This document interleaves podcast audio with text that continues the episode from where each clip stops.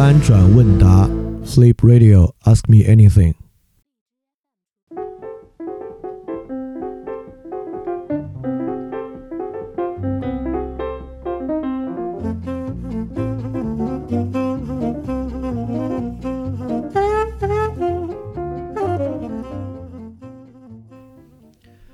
大家好，欢迎收听新一期的翻转问答，我是李厚辰。那这是我们第十三期的翻转问答啊，这个数字特别不吉利。如果你是个基督徒的话，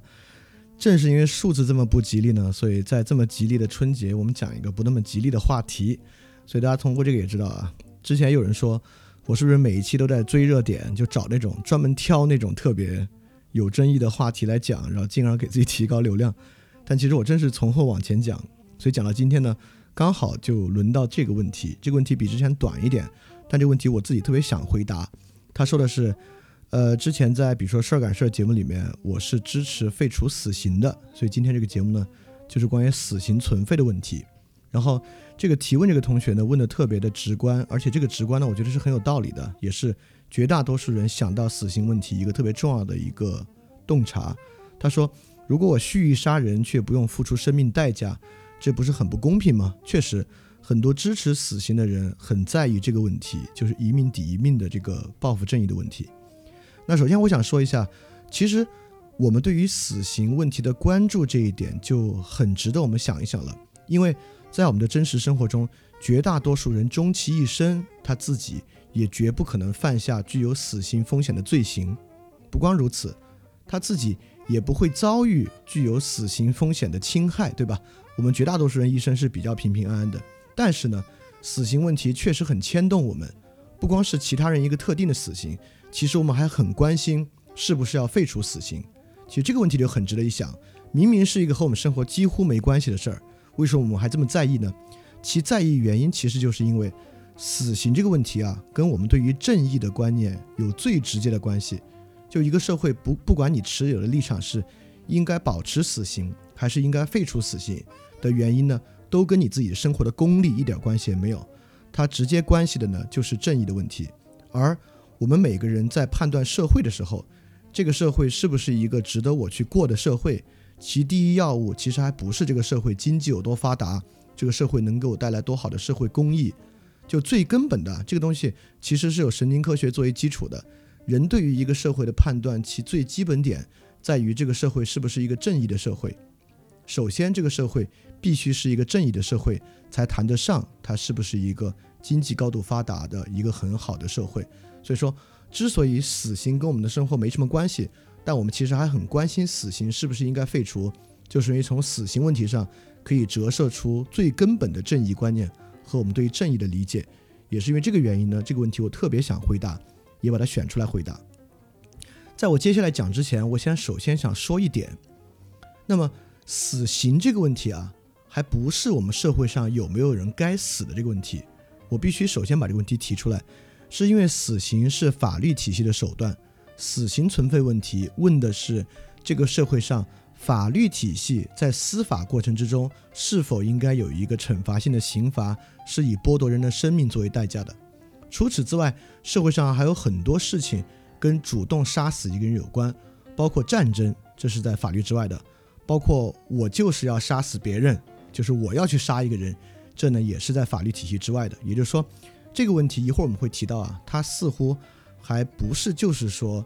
我们应不应该主动让人死亡，有很多其他方式会主动让人死亡。今天说的只是法律应不应该让人死亡，而这里面还要说一个，今天一定会涉及到就是法律功能的问题。虽然在我们的社会中最瞩目的、最引起话题的是刑法、刑事案件与人有伤害的案件，对吧？但其实我们非常明白，就如果你对法律有基本了解，你就知道，法律呢不仅不仅仅是刑法，还有民法、商法等等的一系列的法律。商事法律其实总量呢在社会上才是最大的。也就是说，我们一想到死刑啊等等，就会想到法律和司法体系是解决社会争端、维护社会根本正义的一个东西。但其实总的来说，法律体系还不是法律体系。像你只要听过范儿电台的主节目啊，我们在里面讲了，就在个人主义兴起那期，我们其实讲了法律最基本的功能。如果你还记得的话，就是在英国早期流动性社会，在一个流动性社会，促使陌生人之间能够形成合作。这个合作的信任基础就是双方都认可一套商事法律作为他们合作的基础。所以说我之所以提这个观点呢，就是说这个社会的正义非常重要，但是这个社会的正义不都由法律来维持，也不应该都由法律来维持。这个在之后很重要，我们在之后说到底再去说。法律呢，也不是争端调解的唯一手段。我特别想举的例子就是之前那个余欢的刺死乳母者案件。就是如果大家，如果你关注社会新闻，你应该对这个新闻很记得啊。如果不关注，我简单说一下：余欢和他的母亲呢，他们欠了高利贷，然后高利贷上门来讨债。讨债呢，这个讨债的人并没有使用暴力，但是胁迫了他们的人身自由，并且用。呃，特别恶劣的方式侮辱了于欢的母亲，因此呢，于欢在现场就掏出刀刺死了两人。呃，一审被判死刑，二审应该被判死缓，最后应该会转无期。但二审是判了死缓还是判了无期徒刑，我记得不太清楚了。反正这个争议极大。那我们首先还不是说于欢是否被判死刑这个事儿，更重要的是之前这个环节，其实于欢已经替他人判了死刑，或者我们不应该用死刑这个词。于欢执行了蓄意令另一个人死亡的行为，就是他刺死了侮辱自己母亲的人。我相信，只要有基本正义观的人，在中国这个社会环境之下，都会认为于欢的行为是正义的行为。虽然于欢之后要为这个正义的行为付出法律代价，这是另外一回事儿。也就是说，于欢与乳母者的争端已经由余欢自己解决了，靠余欢掏出刀来捅死他，已然解决了。法律解决的是这个争端的其他部分，我恰恰想通过这个例子来说明，法律并不解决所有的争端和所有争端中的正义问题。就余欢这个案件中，争端已经由余欢自己解决了一部分，而且任何有基本常识的人都会认为余欢这个方法是正义的。确实，它牵扯出了刑事及民事的其他责任，那这一部分呢，是在社会上由法律解决的。好，那我们就来说，那我从。呃，现在开始正式说我们应不应该废除死刑。我从最简单到最复杂的分辨开始讲。第一个分辨呢，就是对于死刑功利主义的批判。一个最直观的认可死刑应该保持的理由，就是死刑能够降低谋杀率。意思是说，如果一个社会上有死刑的刑罚的话，很多犯罪者呢就会担心，很多犯罪者呢会害怕接受这样的刑罚而不去做。那这个东西呢？很简单，就看实证数据。但这个问题的实证数据有一个问题啊，如果比如说北欧的国家是没有死刑的，我们是有死刑的，你来比北欧跟我们的谋杀率，当然是我们高。但你可能会说，这跟死刑无关，这跟这个地区本身的公民受教育的程度和基本的治安状况有关。这是当然是很有道理。所以我选了一个非常好的样本，就是美国。美国这个国家有些州有死刑，有些州没有死刑。诚然。这些州与州之间呢，教育程度和社会民风还是有区别。比如说，南部有死刑的路易斯安那州和北部没有死刑的马萨诸塞州，那路易斯安那州本来教育程度就要低一些，它的谋杀率呢就会高一些。所以我对比的还不仅仅是他们之间的谋杀率，这个对比就更有道理了。我对比的呢是他们从1990年到2016年谋杀率的变化。所以我们来看一个在90年到2016年有。死刑的美国州和没有死刑的美国州谋杀率的变化情况，大家可以非常直观的看出死刑对于谋杀率到底有没有用这个问题啊。那么有死刑的州呢，谋杀率就百万人发生谋杀案件的次数，从一九九零年的九点六降低到了二零一六年的五点六三。大家你你不用费心去记这个数字，我最后会把百分比告诉大家的。我就是说一下，没有死刑的州呢，谋杀率从九点一六降到了四点四九。所以总的来讲，美国的谋杀率从1990年到2016年都是大幅下降的。有死刑和无死刑的州在最初谋杀率其实是比较相当的，9.6对9.16，最后呢5.63对4.49。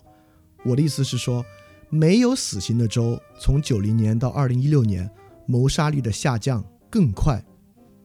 在1990年，他们俩对比呢，谋杀率相差百分之四。到二零一六年，无死刑州谋杀率比有死刑州低了百分之二十五之多。当然，这个有数据大小跟百分比的关系，但实际上真实情况确实是没有死刑的州从一九九零年到二零一六年谋杀率的下降更快。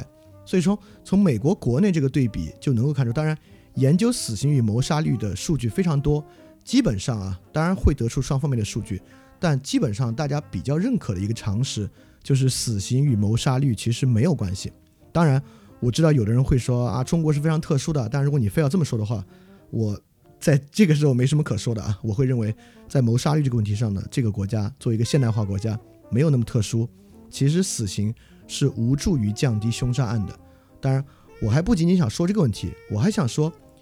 认为死刑可以降低凶杀，有一个内在的逻辑。这个逻辑其实是大家更要去注意的。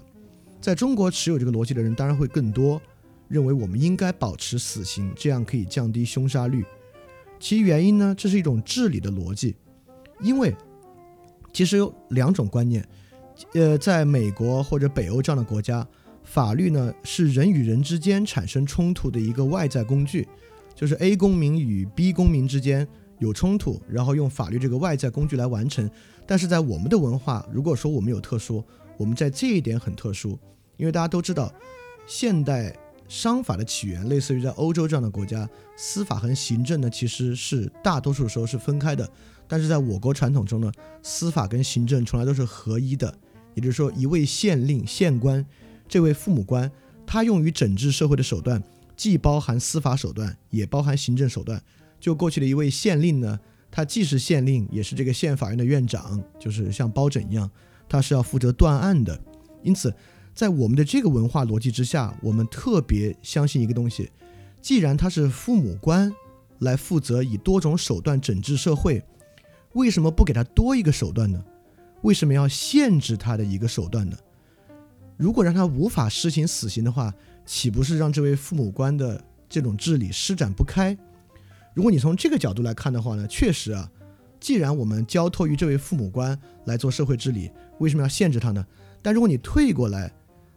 认为社会是人与人之间以他的主动性形成的，法律只是人与人之间产生冲突的外在工具，这个时候你就很容易想象了。作为一个人与人之间冲突调解的外在工具，我们当然要限制这个工具的能力和它的范围，这个工具的应用场景，这个工具的上限都是要受到限制的。所以说。我举出这一点是想，死刑功利主义在中国其实容易被接受，还有一个内在逻辑，就是我们一直延续下来的行政与司法不分家。我们认为一个县令既然作为父母官，我们信任他，他来整治社会，我们不应该限制他整治社会的手段这样的一个问题。其实这也说明了为什么在中国，我们知道法律有实质正义与程序正义之分。就我们这边对于程序正义呢，其实一直理解起来是有困难的。比如说美国的辛普森案，我这就不普及了。我们就会觉得，这代表了资本主义法律体系的问题和它的障碍。我们不把它当一个好的东西看，就是因为我们认为实质正义更重要。而我们早就把实质正义的维系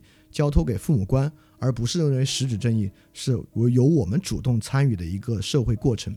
当然，这里面还有一个批判，我多插一句啊，就是我们认为，即使是父母官，我们认为多做多得，给他多一个手段呢，社会就多一份好处。但是你想想老子，就老子认为无为而治，也也就是说，你给他的手段越多，他其实有时候呢未必做得好。而且你反过来想想啊，一个国家废除死刑之后，自然呢就会有对于无期徒刑的保释制度和减刑制度的一系列完善。到底司法是完善了，还是司法被简化了，其实也很难说。但这一点我今天不准备多说，我就多说一句到这儿。那么死刑的功利主义批判里面还有一个特别重要的方面。就是还有一个东西，有很多人无法接纳无期徒刑，建立在这么一个前提之下，就是一个死刑犯十恶不赦，为什么还要花钱在他的身上？假设废除死刑，我们建立无法保释、无法减刑的无期徒刑制度，就像美国很多州一样啊，他判一个人呢，都要判他服刑三百年、五百年，远远超出人的寿命上限的一个年份，把他关到死为止。大家就会想，这个人啊，他既然十恶不赦。也永远不会再来社会了，凭什么我们还要养着他，而不把他杀掉？从社会公利来讲呢，这听起来呢也有道理，对吧？而且这个最荒唐的一个一个例子啊，就是挪威之前那个在街上杀了三十多个人那个恶性杀人者，他在监狱里面呢，我们都知道挪威的监狱条件绝对比绝大部分北京和上海人的居住条件要好得多啊。而且那个人呢，在监狱里面还修奥斯陆大学的法律学位，还数次上诉说。他在监狱里面得到的权益不够，监狱呢竟然还响应了他的上诉，扩宽了他的囚房，增加了他的什么放风时间等等等等的。这个在中国人看来呢，其实很难理解，就是钱，纳税人的钱为什么要花在这个人身上？好，这里面就有一个很重要的东西了，这其中其实也有一个内在逻辑，就是这个世界上有天生杀人犯这回事儿吗？我们有时候觉得一个人十恶不赦，应该立即消灭，而不是浪费纳税人的钱在他的身上，我们就会认为这个人已经被我们定性了，他的性质呢就是一个必然犯罪者。作为必然犯罪者呢，我们就不应该去拯救他和花钱。那这里面其实有另外一个很重要的东西了。如果你认为有我我知道有很多人相信有必然犯罪者啊，如果有的话，我们应该提前干预嘛。这个东西我不多说啊。很多电影其实都在，尤其是科幻电影就在写这个情节，就是我们相信有天生犯罪者这回事儿，我们用芯片和基因技术做提前干预。对我们因为那如果你认为导致纳税人无法帮他的话呢？是这个原因，那你就要想想应不应该建立这个内在逻辑，有天生犯罪者这个事儿了。当然，也有一种可能，你说我我没有认为有天生犯罪者，但由于我们已经判他刑了，他还是杀人犯，为什么要养着他呢？那我就要说，在法律上更多的情况，我们要想想，我们会认为一个杀人犯已经对社会失去了任何功用，还用纳税人的钱养他呢，是浪费钱。但万一是一个大科学家杀人呢？万一是一个拯救了无数人的医生杀人呢？那在这个时候是不是该网开一面呢？其实社会现实情况就是如此，很多杀人犯本身在其他方面可以说对于社会公利有非常非常大的帮助，那这种人是不是就不该杀呢？如果我们真的接受这种功利主义逻辑，那反过来想，那植物人该不该杀呢？就是一个人已经被判定无可能在医学上获得任何拯救了。假设他还需要用纳税人的钱去养着，大家知道，在中国这种人老干部其实很多的啊。如果这样的话呢，我们觉得是不是应该把这些人直接杀掉呢？也就是说，如果我们用一个人对社会还有没有用来判断纳税人的钱应不应该花在他身上，你相信我，我们一定会做出非正义的行为。也就是说，在这个逻辑之下，我们就能够认为，如果我们判定一个人对社会没用了，不管他是植物人。他是一个先天的智力障碍者，还是后天的残障者？似乎我们都有某种正当性去杀掉他。而反过来，一个人是个大科学家，能够拯救全世界人的生命，但他本身呢又是一个恶性的杀人犯，似乎呢我们就不应该杀掉他。也就是说，死刑这个问题恰恰不应该从功利主义角度来说。我刚才已经把它归谬到，如果我们用功利主义角度看待死刑啊，我们会做出明显不正义的事儿。确实。死刑呢，还就是一个跟实质性的正义高度相关的事儿，因此我们看待死刑呢，更多应该从实质正义上去看。当然，你也可能说我举这个例子，科学家杀人或者植物人呢，是我抬杠。你觉得你非要举一些特别特殊的情况来说明它，而社会中大多数案件是这样吗？但我得反过来说，就像辛普森这个非常特殊的案件对于程序正义一样，我们日常生活的事情啊，是看大数。但法律作为普遍主义原则，法律还就是在最极端、最偏离的样本中来获得社会规范的。比如说，美国高法在去年定的那个一个天主教徒应不应该给同性恋者提供商业服务这个事儿是自由还是非自由这个事儿上，它本身就是一个听起来特别抬杠的、特别极端的案案件。但是法律原则还真就是在最极端的案件中来看到它原则的边界。所以说，当我们讨论法律问题的时候呢，我举最极端的例子呢，你就不好说我是在抬杠找极端的事情。好，那基本上作为功利主义批判呢，我就说这些，就是为什么从功利主义角度，不管是从实证的角度，就是说死刑有没有帮助谋杀率的下降，还是说死刑的内在逻辑，我们应不应该花纳税人的钱在死刑犯上这两个方面，我来证明了从功利主义角度看啊，其实保留死刑并不一定有道理。那我们下面再来说更。重要的东西就是死刑作为个人正义的手段，也就是说，如果有人杀了我的亲人，或者就是我吧，虽然我死了，如果有人杀了我，他难道不应该付出死亡的代价吗？这个呢，当然是，这是一一种很重要的正义啊，就是对等报复的正义。我们都知道最早的法典呢，《汉谟拉比法典》，《汉谟拉汉谟拉比法典》呢，严格的执行对等报复，所谓以牙还牙，以眼还眼。呃，而且我给大家说一个细则啊，就《汉谟拉比法典》在执行对等报复方面有有多么的对等。也就是说，当一个建筑师修了一个房子，这个房子未来造成的任何损失，他都要负责。即便这个房子为了在地震中震垮了，假设对方的家庭有一个女儿，这个房子垮了，杀死了对方的女儿，那不是这个建筑师自己抵罪，是这个建筑师拿一个自己的孩子杀死。如果这个房子垮了，压垮了对方一家所有的人，那这个建筑师的一家都要被杀。确实，在哈姆拉比法典呢，执行非常严格的对等报复。那么，对等报复本身当然跟正义高度有关，但是。通过刚才建筑师的例子，其实我们也知道，对等报复其实是有问题的，对吧？因为为什么我们很快啊到罗马法的时期就不严格执行对等报复了？对等报复确实有它相当相当非正义的一面。第一个呢，就是运气的问题。真实世界发生的情况远比对等报复规则要复杂。比如说刚才举的例子，大家就能听出，如果是地震原因导致那个房子垮了，其实那个建筑师不应该负责，对吧？但是你反过来想。今天，比如说日本这样的国家，它的房屋呢都要符合抗震等级。如果地震中那房子垮了呢，那个建筑公司还真要负责。而且，尤其是日本这种罪感文化很深的国家啊，可能都不用法律判，那个人自己剖腹自尽了。我就要说这个例子，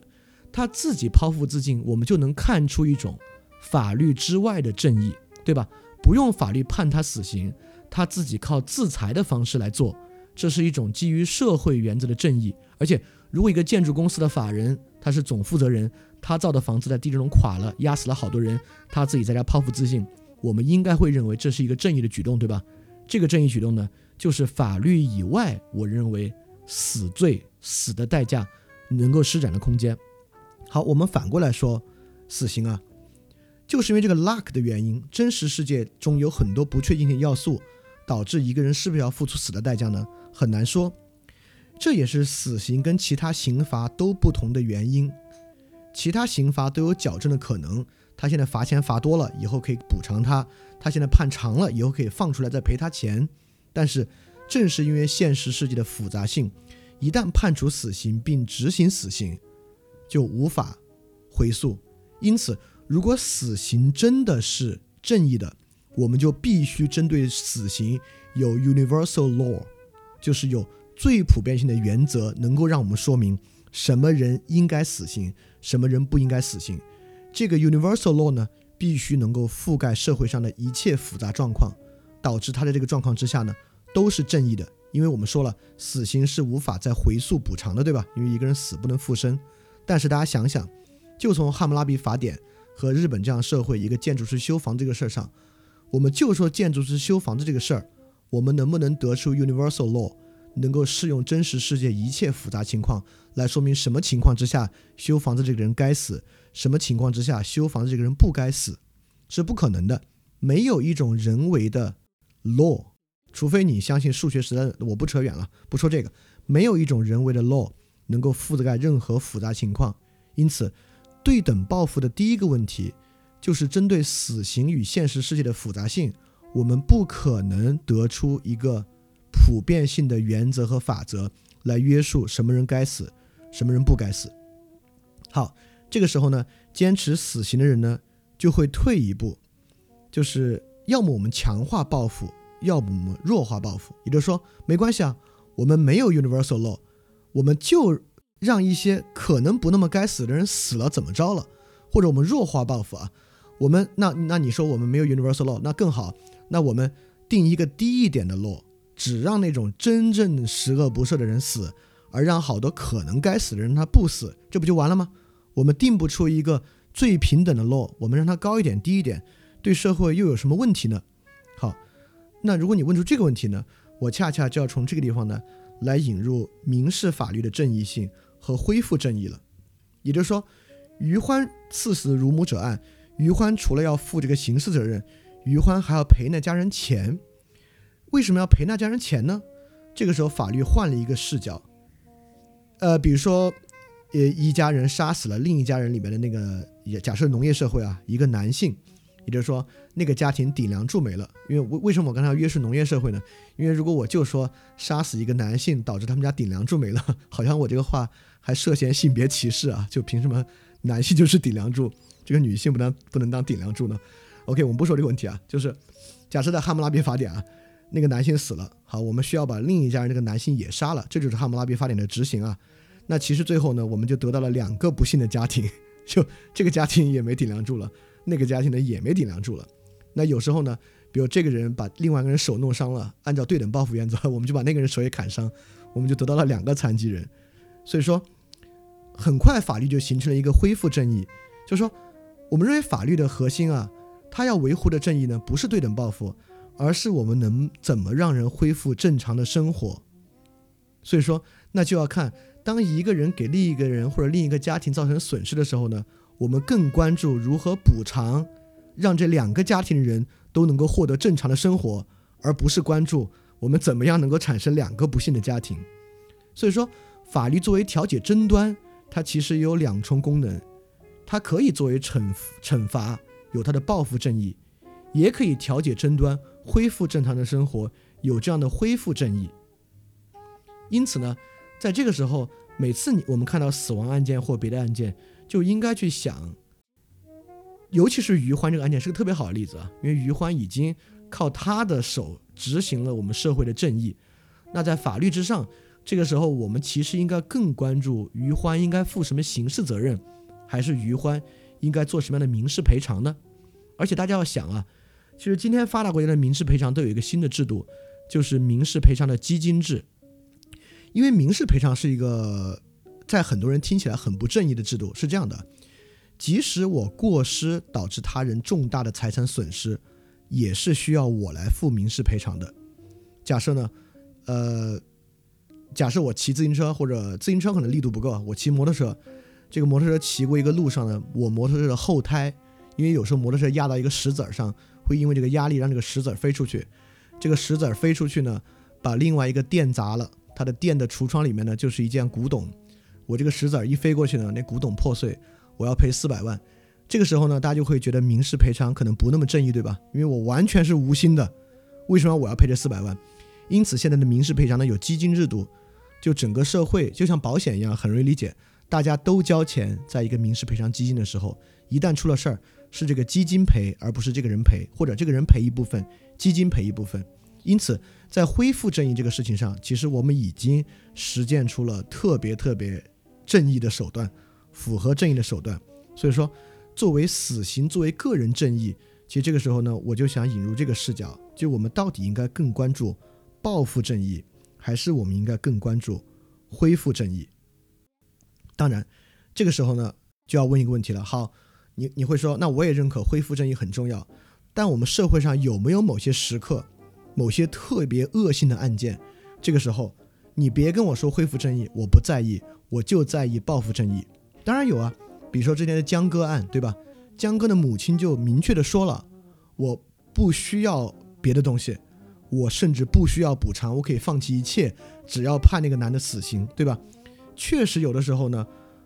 我们会主张，这个时候你提恢复正义呢不重要。这个时候，作为受害者或受害者家人本人，他就要报复正义。我们应不应该这么做？好，我们就要说了。那江哥的母亲认为他的女儿被人杀死了呢，他一定需要这个报复回来。那我们就说，好吧，我们规范这么个东西啊，一命抵一命。我们认为呢，在谋杀案中，它非常的特别，特别到如果产生谋杀的行为，社会就应该在这个时候放弃恢复正义，我们就追求惩罚的正义。但我立即说，难道杀人是最大的侮辱吗？就像余欢刺死乳母案，对吧？对方的加害都并不加害到余欢本身，就这个案件连正当防卫都算不上，对方侮辱了他的母亲。但在我们的文化之下啊，你可能如果拿到另外的其他国家或其他文化，可能整个社会共识会觉得这好像不算什么事儿。但在我们的文化之下呢，确实，特别是以涉性的方式侮辱自己的母亲呢，那这绝对。在我们的正义观里面，这个比杀死我自己呢，是一个更大的坏事儿。所以说我杀他呢，好像是好的。当然，也就是说，杀人在社会上绝对不是最大的侮辱和伤害。我们完全可以想象，一个人在激愤之下上去一刀把人捅死了，和一个人蓄意的，就像之前陕西的案件，把几个女的关在自己的地下室做性奴，后者的事件比前者的事件要严重的多。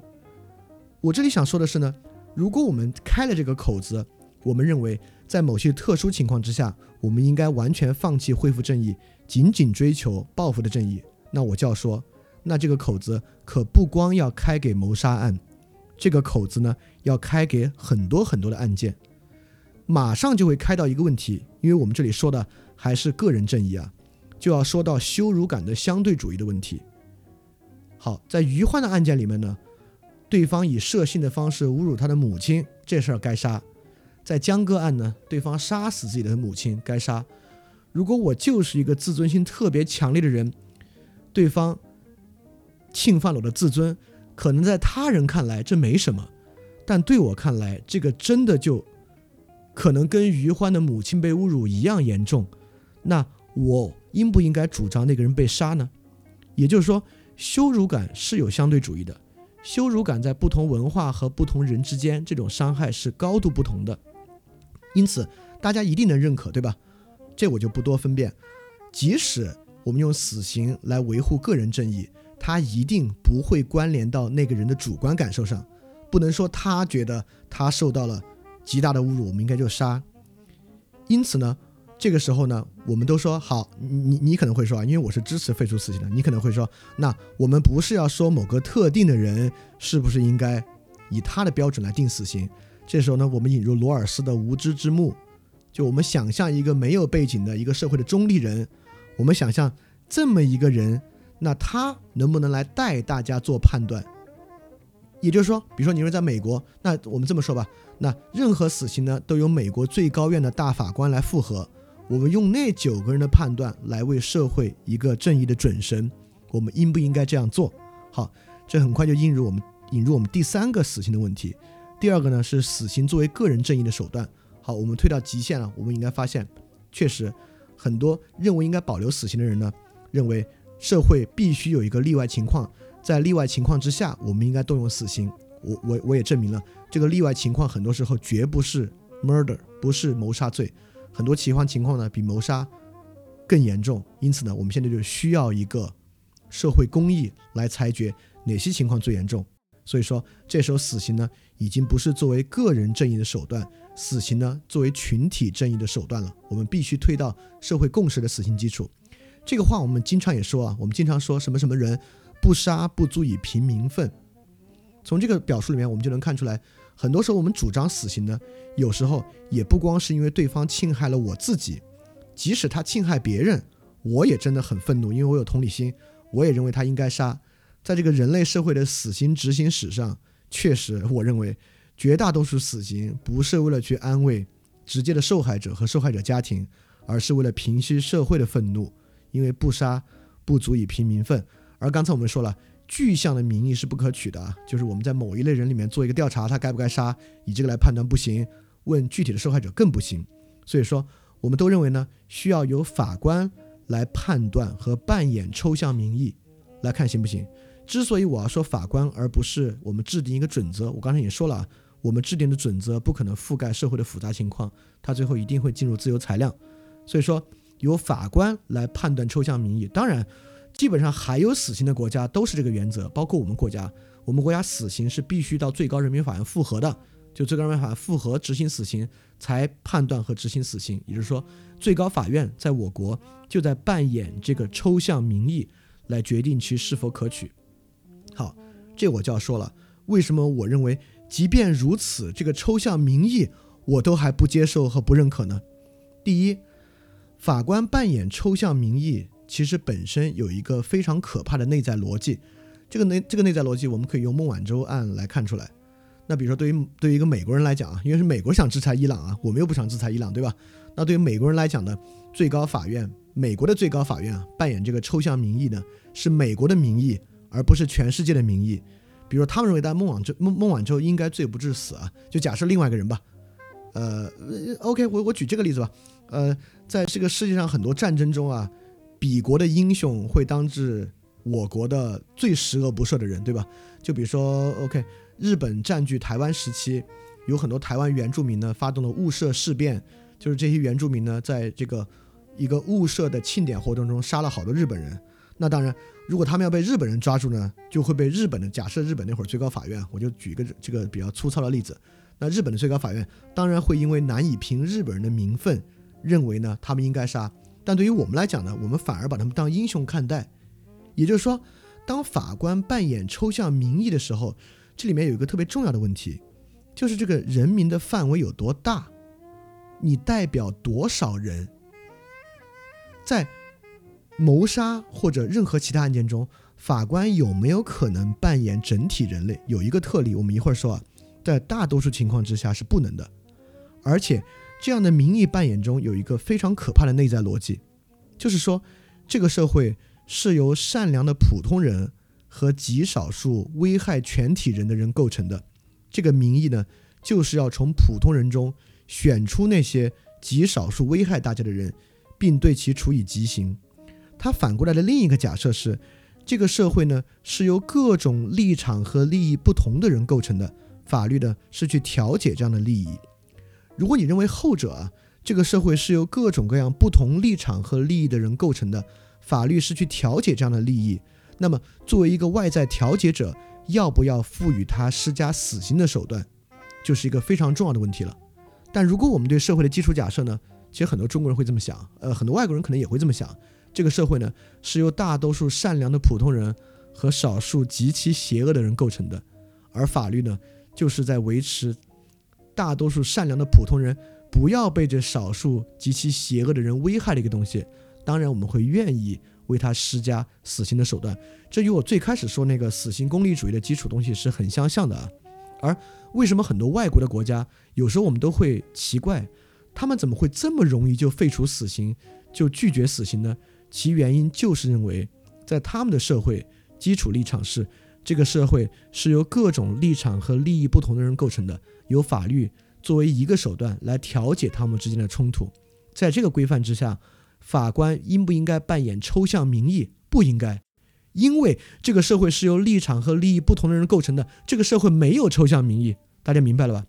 只有这个社会是由善良人和坏人构成的，才有抽象民意。就是这些善良的人，法官呢就扮演这些善良的人来判断是否该死刑。而当一个社会是由立场与利益不同的人构成的，这个社会没有抽象民意的存在，这个社会不可能存在抽象民意。因此，法官可以扮演抽象民意。我这里要多说一句啊，这本身呢有卢梭的逻辑，对吧？我在这儿没法把卢梭重新说一遍啊，因为我们在很多节目里面都提过卢梭了。卢梭认为有 common will，有共同意志的存在。卢梭也认为呢，人的自由呢，就是要强加给他非自由。这话听起来是悖论啊，实际上就是要把社会整体共识加给他，而这是一个幸福的完美的社会。也就是说，卢梭的路线认为社会能达到绝对意义上的共识，因此卢梭主义的国家是一定拥抱抽象民意的，不管由法官扮演还是由谁来扮演，由领袖扮演也行。用这个抽象民意，我们认为我们在社会里能达成绝对共识。对一个人应该还是不应该用死刑？当然，卢梭这个路子，不管是法国大革命之后的任何革命，就卢梭主义在社会上造成什么样的危害，大家其实也都看到了。我也没法在这个节目说更多。也就是说，认为法官可以扮演抽象民意决定死刑，其实我们挖掘到最后面呢，能看出卢梭主义的存在。就因为卢梭主义的存在呢，我们才会这样相信。而卢梭主义本身是有很多问题的，我们在其他节目也批判过了。因此，在这儿，我们其实就要想，这个问题其实展现出了法律的边界。我举卢梭的例子啊，我绝对不是说社会不要达成共识，且社会不可能达成共识，我一点这个意思都没有。只是说社会需要达成共识，但是社会是不是要一定要达成法律共识，是这个问题。余欢赐死乳母者。我们社会能达成共识，于欢赐死乳母者这个事儿是正义的，于欢是个好人，于欢承担法律责任，恢复正义，刑事责任，承担到什么地步，这个社会也许达不成共识，但没关系，因为他是恢复正义，只要能恢复，他恢复大恢复小，承担责任大责任少，这个没有那么要紧。也就是说，我我不是认为我们社会不能达成共识。我只是认为，我们社会要达成的共识不能够以 law 的形式来呈现，法律不是用来达成这种完整共识的。当然，这个完整共识也是动态性的，社会在不断的逼近那个完整共识，所以大家千万不要从卢梭批判，就说明我是一个将坚持相对主义和多元主义的人啊！大家都知都知道，我恰恰一点都不喜欢相对主义和多元主义。这又回到我们最开始说，法律有其角色，社会要达成共识，但是必须要在法律上达成共识。有一个特别好的例子啊，就是古巴这个国家宪法规定同性恋可以结合，但是。古巴宪法删除了对于婚姻定义的这一条，因此，古巴宪法定了一个标准，同性恋可以结合，但是古巴宪法就把达成婚姻是什么这个共识从宪法里拿掉了。也就是说，我们承认这个社会现在还无法达成共识，什么是婚姻？我们先赋予同性恋法律法律的一些权利，他可以领养孩子啊，他可以免税，他可以这样，他可以那样，但是。这个东西叫不叫婚姻，法律不管，我觉得这是特别好的。当同性恋的结合这个事儿成为一个社会问题的时候呢，本来这个事儿法律该管的就是法律权益，对吧？他能不能享有平等的法律权益？但这个事儿是不是婚姻，确实不应当是法律管的，就像死刑不应当是法律管的一样。而恰恰有没有死刑这东西算不算婚姻，其实更是构成社会正义的基础。同性恋结合之后的法律权益呢，是公利的基础，而社会正义的基础呢，可以不由法律来维持，而由其他的社会行为去维持。所以这两个例子结合在一起，我希望大家能看出来啊，其实整个要讲的，我们应该放弃死刑一个特别重要的东西，就是法律有其边界，我们我们不能够把所有社会正义都交由法律来解决，我们也不能够想象法律扮演一个父母官一样的角色来调解一切。在所有这些之中呢，有一个东西是特殊的，在这个领域呢，我认为应当有死刑。这个领域呢，就是国际法庭的反人类罪。这就是刚才我说那个法官扮演抽象民意，这个民意的范围有多大的问题了。就 A 国家和 B 国家这个民意的范围呢，只能代表国民，因此这样的很多这种法律呢是有问题的。但是，一旦我们相信国际法的正义性，而国际法庭判的反人类罪，当然很多人认为国际法庭就是美国人操纵的。你要非这么想，我不跟你争。但不管怎么说，我们判的呢是类似于卡扎菲啊、萨达姆啊、南联盟那个米洛舍维奇啊，大多数呢都是对内残杀啊、屠杀或者犯种族屠杀的人。那这种人呢，我们管这个罪行叫做 against humanity，就说他反了人类了。那这个时候呢，我认为这种死刑啊，还真是正义的死刑。而这个死刑呢，由国际法庭的法官来代由全球人扮演这个抽象民意，我还真认为在这个条件下是可取的。所以说我反对一切国内法的死刑，但是呢，我某种程度上认可国际法以反人类罪审判的死刑。我觉得这个死刑呢是正义的，相反国内的不是。好，最重要的其实是我最后想做的这一点，因为。我个人觉得啊，我从前到后，先从功利主义角度批判，再从死刑作为个人正义角度的批判批判，再从死刑作为群体正义角度的批判，这三个批判呢，在道理上，我个人认为都是很有道理的。但我十分明白，有很多支持死刑的人，即便听到这儿，你也会说，我听了你的这些，你要问我有没有道理，我觉得有道理，但你把道理说破天了。我为什么心里还是觉得该有死刑呢？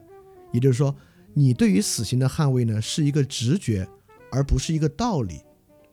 哎，如果你真这么想呢，我还特别尊重你这个想法。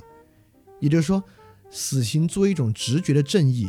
它的存在呢，可能还真不是别人把道理说通，你就会放弃的一个事儿。这种事儿在社会上多了，也就是说。我们可能太相信道理了，我们觉得只要把道理说通了，另外一个人呢就会改变他的一个看法，尤其是跟正义啊等等相关的看法，还不会，对吧？这种事儿呢，你道理说破天了，也改变不了他的看法。对，如果你听完这些，你还是觉得该有死刑，那你也要明白，下次你捍卫死刑的时候呢，兴许你也不该用道理去捍卫。你说我就觉得死刑可以降低谋杀率，我就觉得一命应该抵一命。就不是这个道理了。你不管是去捍卫死刑，还是你进一步反思自己对死刑的态度，你反思的呢，就不是死刑的道理了，而是你怎么会有这样的一个，我不能我不能管它叫偏见啊，偏好吧，你有这么一个 preference。因此呢，你很可能想的就不是死刑的问题了，而是我刚才在里面提到一些别的问题。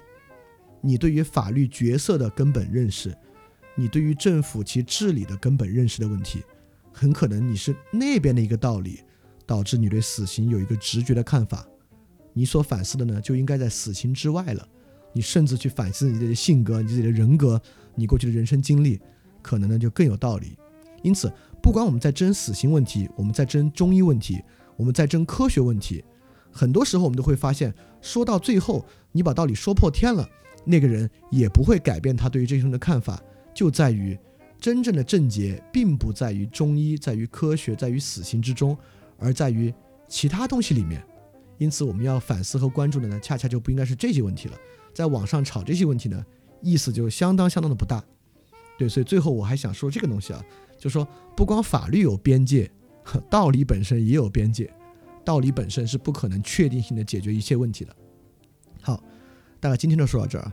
如果当然我最后还是决定坚持继续做饭店问答，所以说如果你有问题的，就请你把问题发送到 ask at flipradio dot club，ask。at f l i p r a d i o dot c l u b 就可以向我提问，但是最近提问人有点多啊，可能等到回答你的问题，起码得两三个月之后了。OK，那今天的节目就到这儿，大家记得敢于去相信。